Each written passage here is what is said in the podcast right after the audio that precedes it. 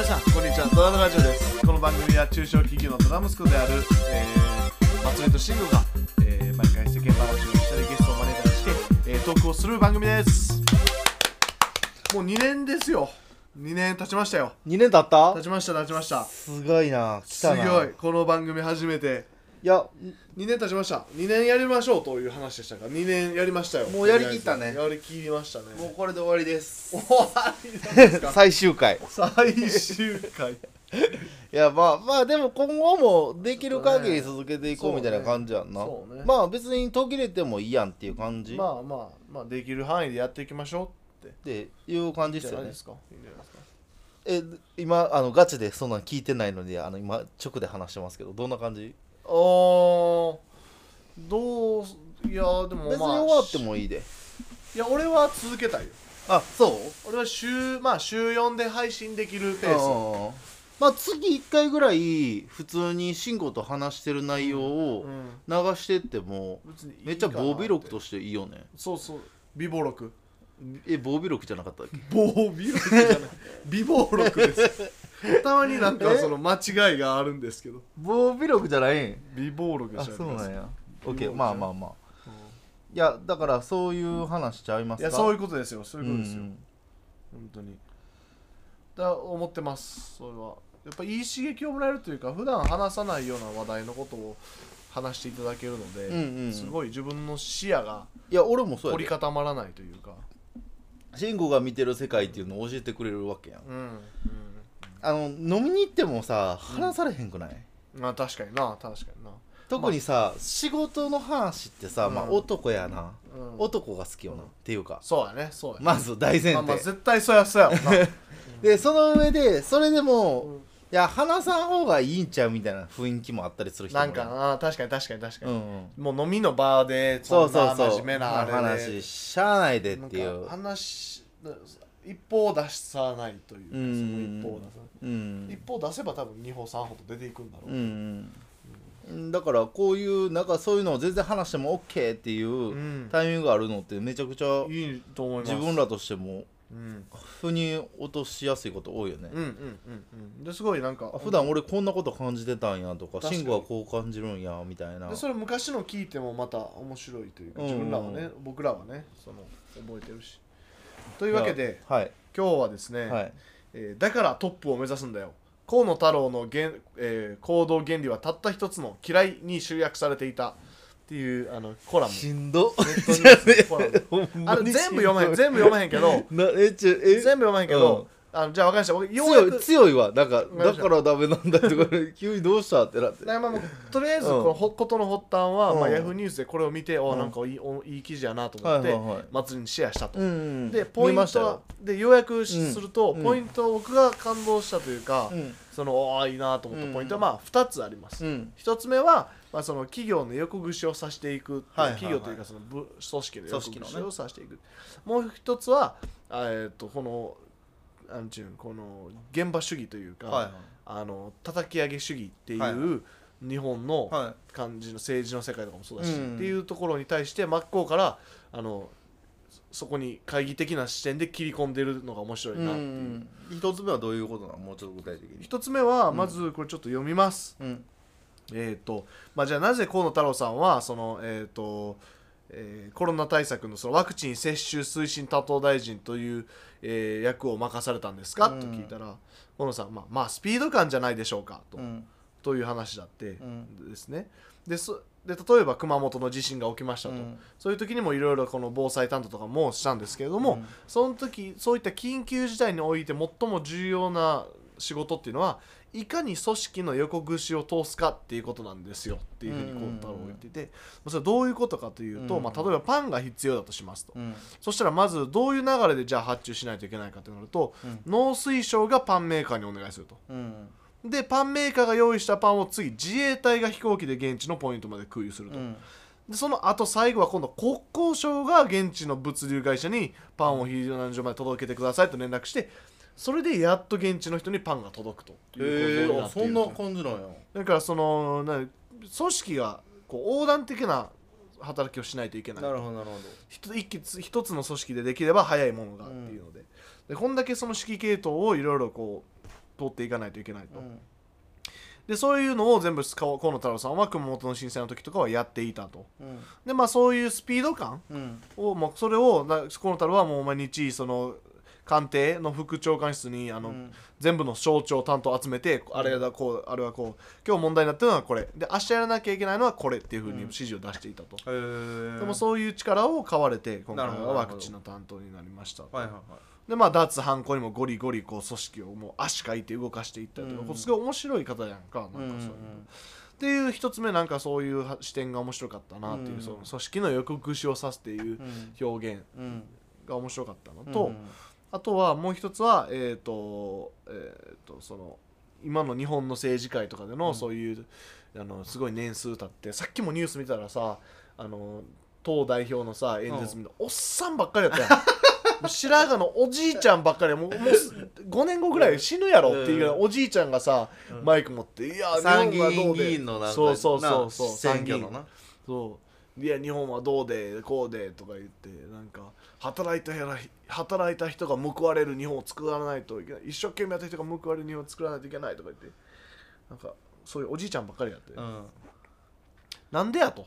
でしかもその後のなやつ見た？なんやとえ参議院選挙のそのど動画？うんうんあのみんな演説してるやつの後うんうんうにんあのアメリカではうんうん。なんかその中絶の権利が女はいはい。利のその妊娠の中絶の権利が中絶を認めないなんかみたいな。認めないみたいな裁判結果が出てしまったみたいな、うん、でそれで各地のそのなんか、あのそういう反対とか反対運動をしてるその団体の人たち、うんむちゃくちゃ女のうん。うんむちゃくちゃ可愛い人いっぱいおって。確かに若い人がな。若い人が。なんかみんな緑のシャツ着て緑の看板そうそうそう。掲げてみたいなのとかな。うわーって。でしかも結構地域性も割と出てな、うんうんうん。うんその何々州の感じのところはあ、はいはい。こういう人たちが多いんかなみたいな人種的スキンのにそうそう感じの人そうそうとか、っていうのもあってなんかすごい若者の人もすごい政治に確かに確かに。参加してる感が感じられましたね。それがあの3億人のうん。あの国でってすごくない？その1票の格差みたいなのあるやんか、うん。でそういうのでスウェーデンとかはその投票率若者投票率高いと。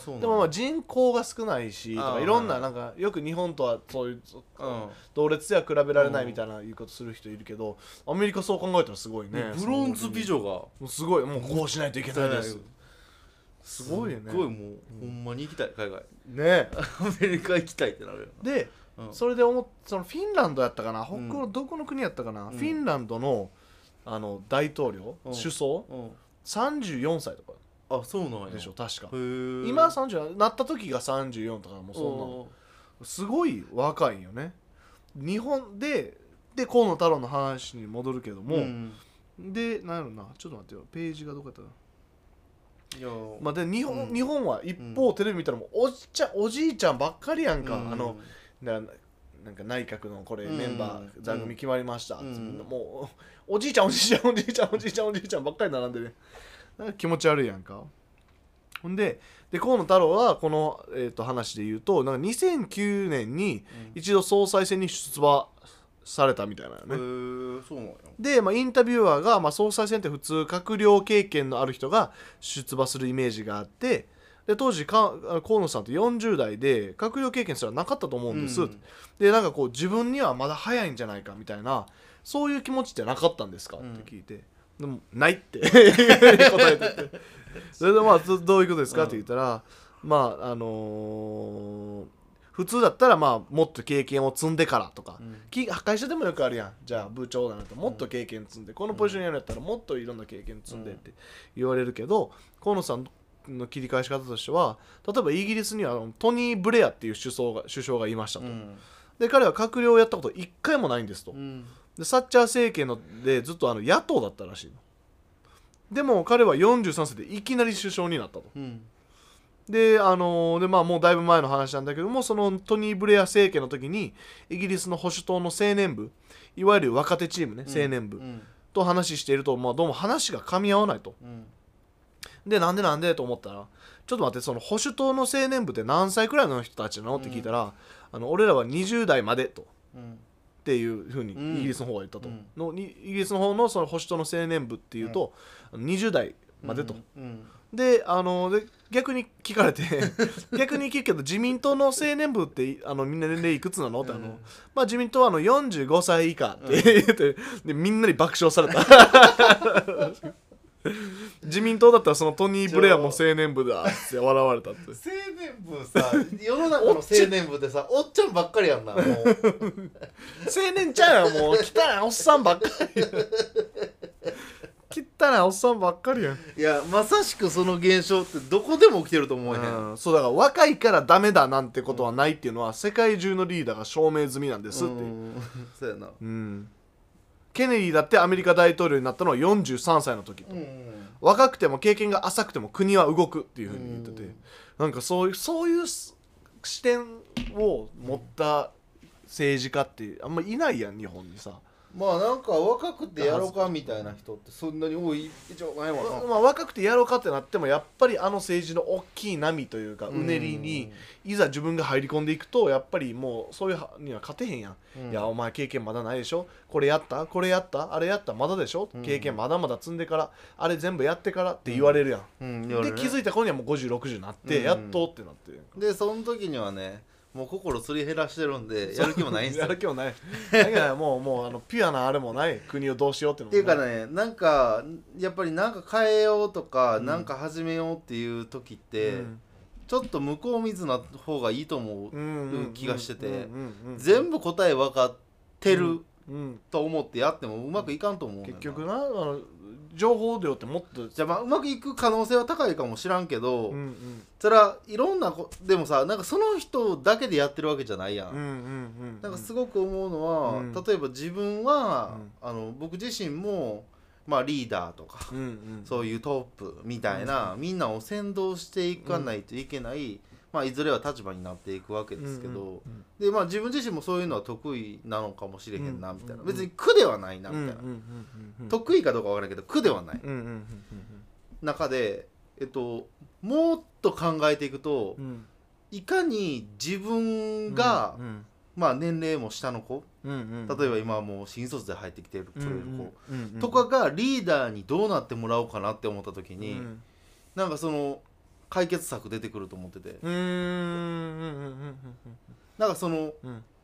え例えばもうむっちゃ具体的に考えるとうん。25歳ぐらいのはいはいはいはい。なんかうちで働いてるうん。男の子をうん来月からうん。部門長になってもらはいってしますと。その子についていくうん。みたいな形をうん。いかに作れるかがなるほどなど。う作れるか。そうそそううそう。そうそうさせれるような組織の体制をどう作れるかっていう。意外となんか、まあ、僕らみたいな人間で自分が自分がリーダーになることっていうことばっかり、俺まあ考えるけど。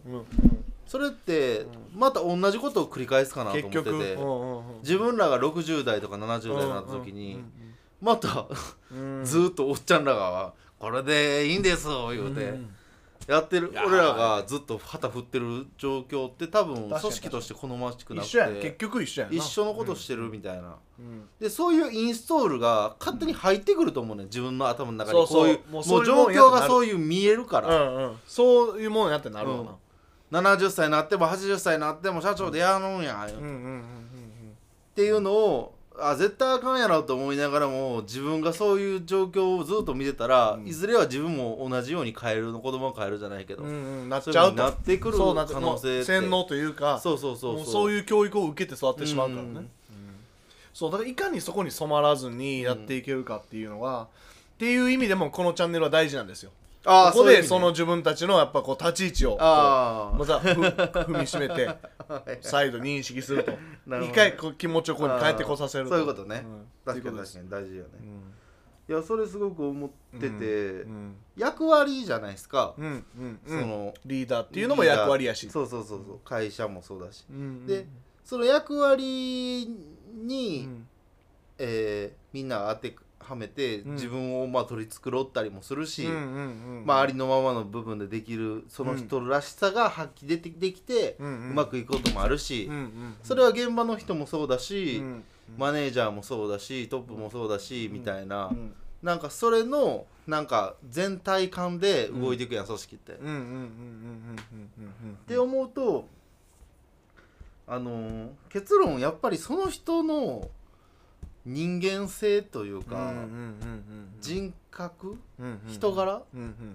にその役割が合ってるかどうかってうん。極めて重要やなって最近思うようになってあのー能力じゃないかもって思い出してきた。人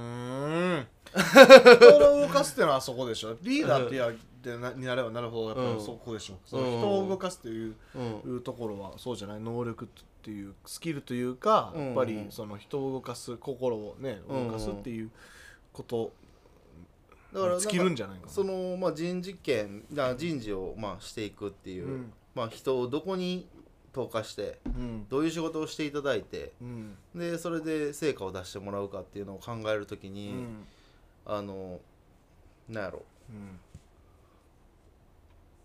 うん。もっとそういうなんなんて言ったらいいかなちょっとあ出てこへん。ちょっと出てこへん。もっとそういう、えっ、とね、うん。人事権がある、ん。あそうそうそう。その人のん、今までやってきたうんレコードを見るんじゃなくて、うん。まあレコードもそうなんだけど、うん。どういう動きがうん。一番その人にとって、うんあのーやっててハイパフォーマンスなのかというか、なんか例えばの話ね、なんかこう例えば、ん。あのー売り上げをすごい上げれる人がいます、うん。な営業マンとかだったら、うん。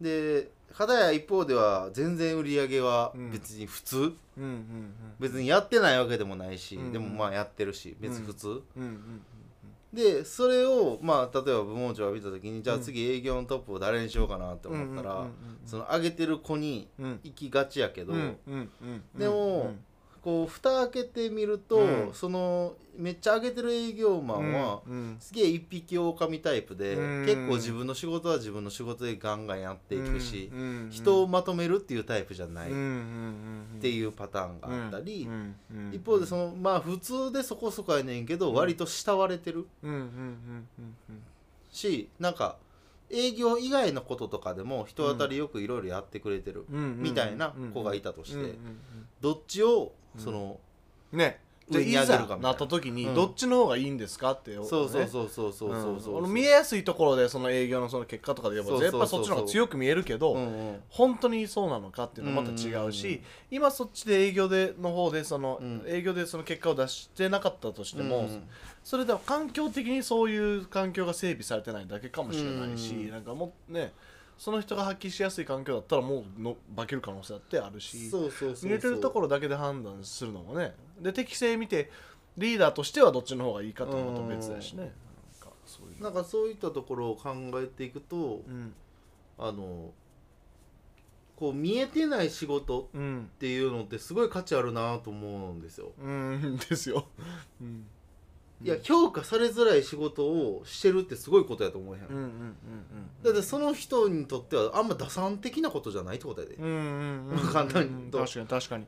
確かに。うん、あのまあなんていうの、まあ、もちろん会社員として組織人として評価につながらんのにまあ評価につながることだけをしてる会社って多分脆弱性めちゃくちゃ強いけど、うん。脆弱性っていうか多分むちゃくちゃ土台弱くなっちゃうと思ってて、うんうんうんもちろんその切り出されたジョブジョブスクリプションに書いてるうんうん内容をうんやっていくっていうこと自体はうんうんうんうん素晴らしいことなんだけど、うんうんうんうんそれ以外の雑務ってめちゃくちゃあるやん、うん。日実々の生活、あ日々の仕事の中で、うんうんでそれをあの率先してやってる人うんうんはあの会社にとってはむちゃくちゃ財産よね。うんうんうんうんうんうん。うんそうねそうね、うん。そうね。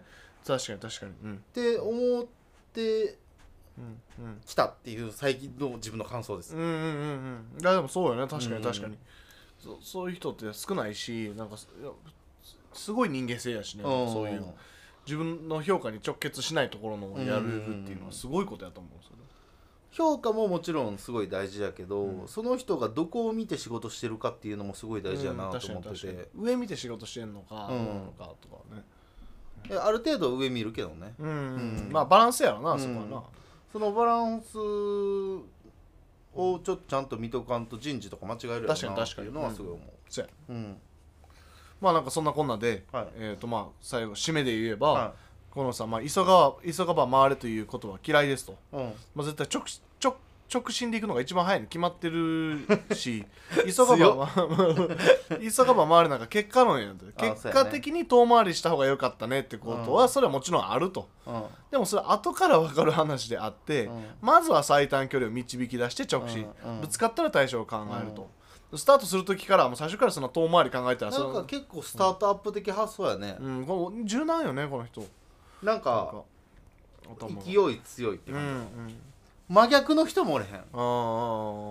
あのすごいあだからそれこそ岸田総理とかもそうじゃん、あーね、うん。真逆タイプやと思ってて、うんうんうん失敗しづらい人やと思うね、うん岸田総理とかって、リスク回避的な感じでしょだからそれ。だからその状況を見てうん。打ちて変えるっていう、ああね。はあはあはあ。これってさだってさ、うん。その後にさなんかそれ書いてたの、つ結局謝ればいいんですよみたいな書いてなかった、うんうんうんなんかなんかもしあかんかったら。まあその最初から遠回り考えたらそんな負け戦でしょと、うん。であのまあ経験が足りないなら詳しい人を呼べばいいだけのこと。っうん。